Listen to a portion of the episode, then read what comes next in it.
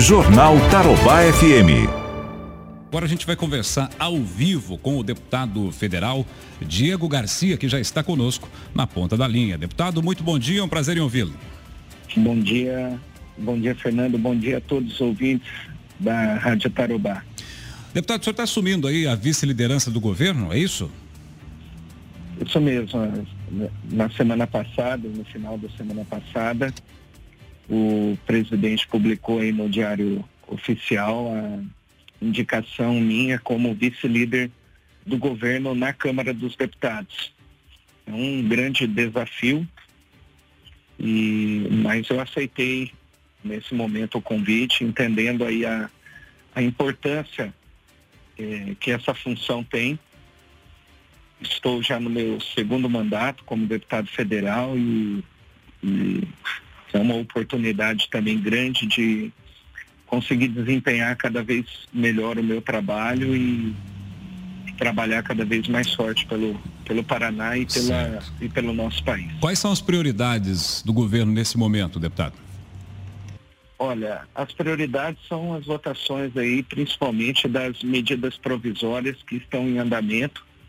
O governo nesse espaço, curto espaço de tempo, por conta da pandemia, é, publicou várias medidas provisórias no sentido de é, apoiar diversos setores diferentes é, por conta da, da pandemia. Então nós é, estamos trabalhando no sentido de dar uma, tentar dar uma maior celeridade nas medidas provisórias principalmente buscando é, acordo junto dos textos para que essas matérias possam ir à votação no plenário da Câmara.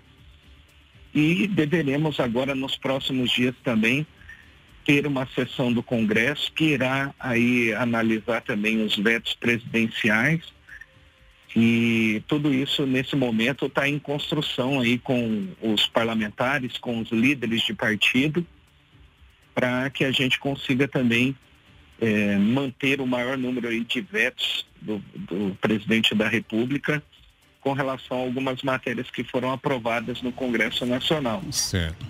Pode citar algum, então, alguns vetos, deputado? Pode citar alguns aí para o nosso ouvinte lembrar? É, eu acho que o mais, o mais importante deles agora é aquele que trata aí da desoneração da folha.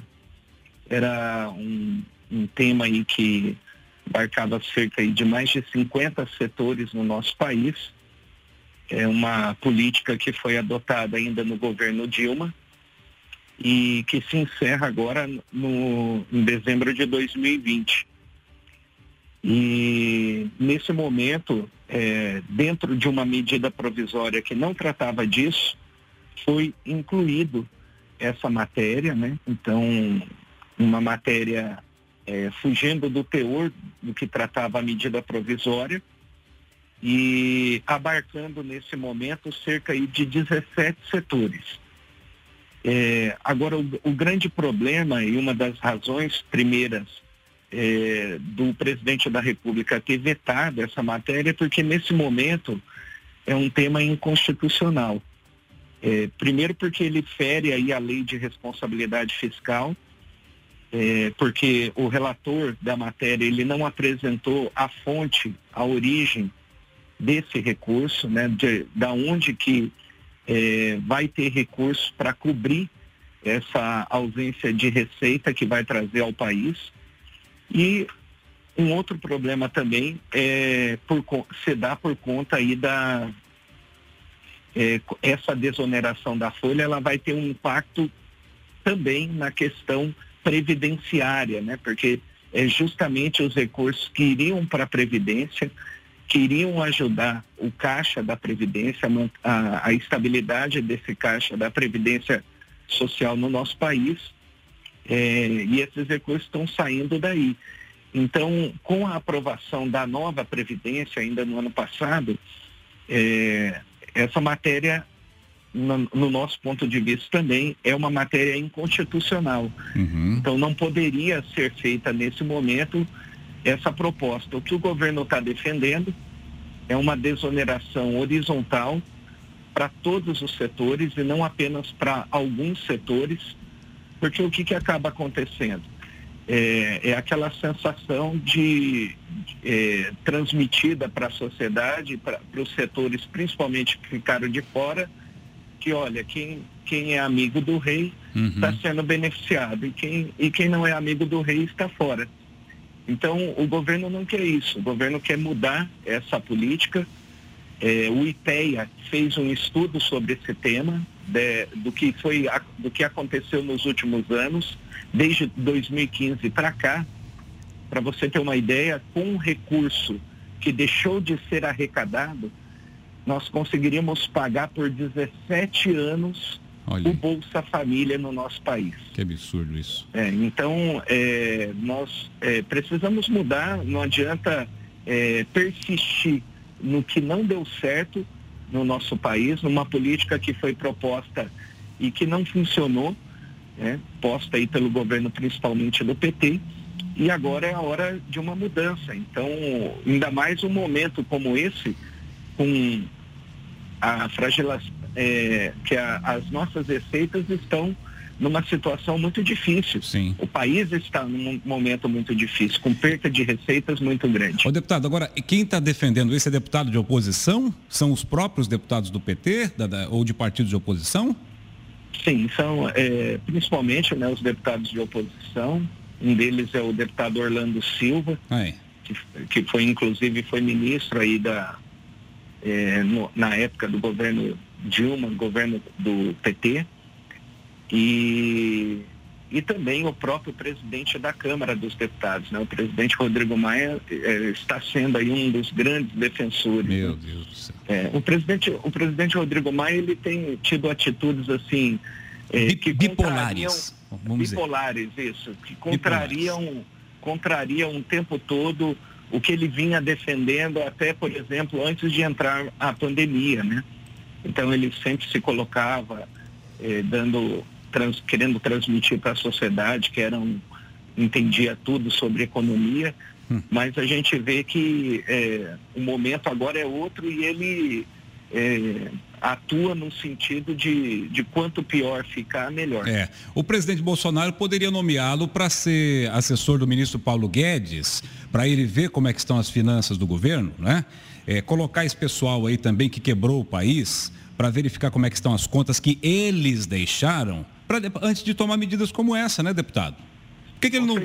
Seria interessante, né? Ó, ministro da Economia, Paulo Guedes, tem um novo assessor, Rodrigo Maia. Agora vê aqui os números, Rodrigo Maia. Vê se está tá dando para fazer cortesia com chapéu alheio. Porque o governo, às vezes, ele passa por, é, por, por, um posicionamento político mais antipático diante da sociedade, diante de alguns segmentos da economia, que a gente considera também importantes, mas tem deputado fazendo demagogia, querendo quebrar o país, querendo que o governo. A, a intenção desses deputados não é nem dizer que tal setor precisa disso, tal setor precisa daquilo. A intenção deles é desgastar. Aliás, esse processo, né, Diego, de, de desgaste do governo Bolsonaro, ele vem de todos os lados. Tá certo que algumas coisas o Bolsonaro até dá motivo, né, de fazer algumas coisas aí que a gente também não entende que não são as mais corretas. Mas vem bombardeio de todo lado. Como é que é administrar politicamente na vice-liderança isso daí, Diego?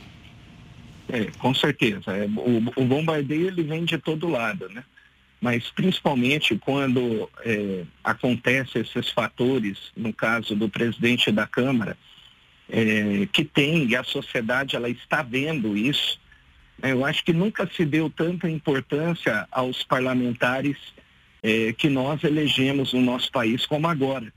Porque a sociedade ela está vendo que às vezes você escolhe alguém para o poder executivo sobre é, uma proposta diante de um sonho, é, pensando que as coisas vão de fato mudar no país. Mas se você não escolher bons representantes também para o poder legislativo, é, acontece muitas das vezes o que nós estamos vendo, é, em que é, matérias estão sendo aí pautadas a toque de caixa, tanto na Câmara como no Senado Federal, é, há um silêncio por parte aí de muitos parlamentares também no sentido é, de não se posicionarem sobre esses temas, simplesmente vão votando sem olhar, às vezes dá a impressão que nem olham o que estão votando, o que está sendo apreciado ali no plenário da Câmara. E, e, e, esse sentimento teu é o sentimento da grande maioria da sociedade brasileira. Sim. É que está vendo, está assistindo tudo isso, tudo que está acontecendo no nosso país, e vê também é, essa ação, até dá a impressão, né? Tem, foi eleito o presidente Jair Bolsonaro sobre uma perspectiva, sobre um olhar, sobre a visão que emplacou nas últimas eleições aí, foi vitoriosa mas quem governa o país é a oposição. Né? Quem governa o país são os partidos né, que foram aí nas urnas é, derrotados. E nós não podemos, em hipótese alguma, continuar assistindo tudo isso e, e também não fazer nada. Eu tenho buscado fazer a minha parte, principalmente agora na vice-liderança, já tenho entrado em contato com vários parlamentares eu presido duas grandes frentes parlamentares no Congresso Nacional, que une muitos parlamentares de forma suprapartidária. Então isso já me dava aí é, dentro do Congresso essa, essa interlocução com o parlamento e com os parlamentares também.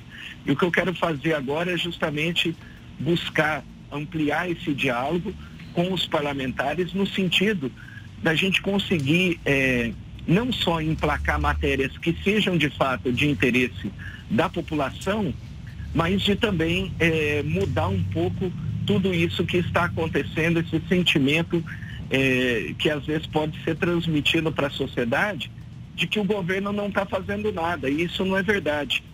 Eu vou dar só um exemplo para você, Fernando, que aconteceu essa semana, que com certeza poucos órgãos aí de imprensa divulgaram.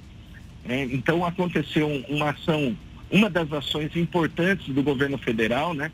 O, o Brasil é o país que mais investe é, comparado aí a países avançados e comparado também a países emergentes no mundo com relação ao combate ao coronavírus.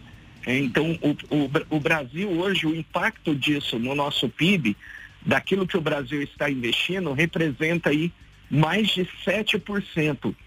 O, a média dos países avançados é 5%. E a média dos países emergentes é 4%.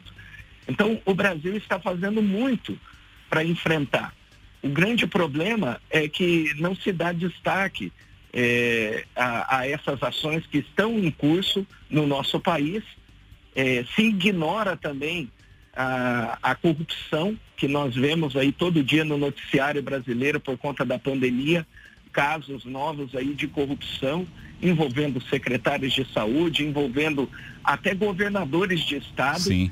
E, e está simplesmente se ignorando tudo isso e querendo transferir responsabilidades, colocando na costa de uma única pessoa a responsabilidade de tudo que, aquilo que nós estamos vivendo. Nós não podemos, em hipótese alguma, concordar com isso. Muito pelo contrário, temos que fazer algo para mudar. É, ontem nós tivemos uma reunião na, com os vice-líderes do governo de mais de duas horas.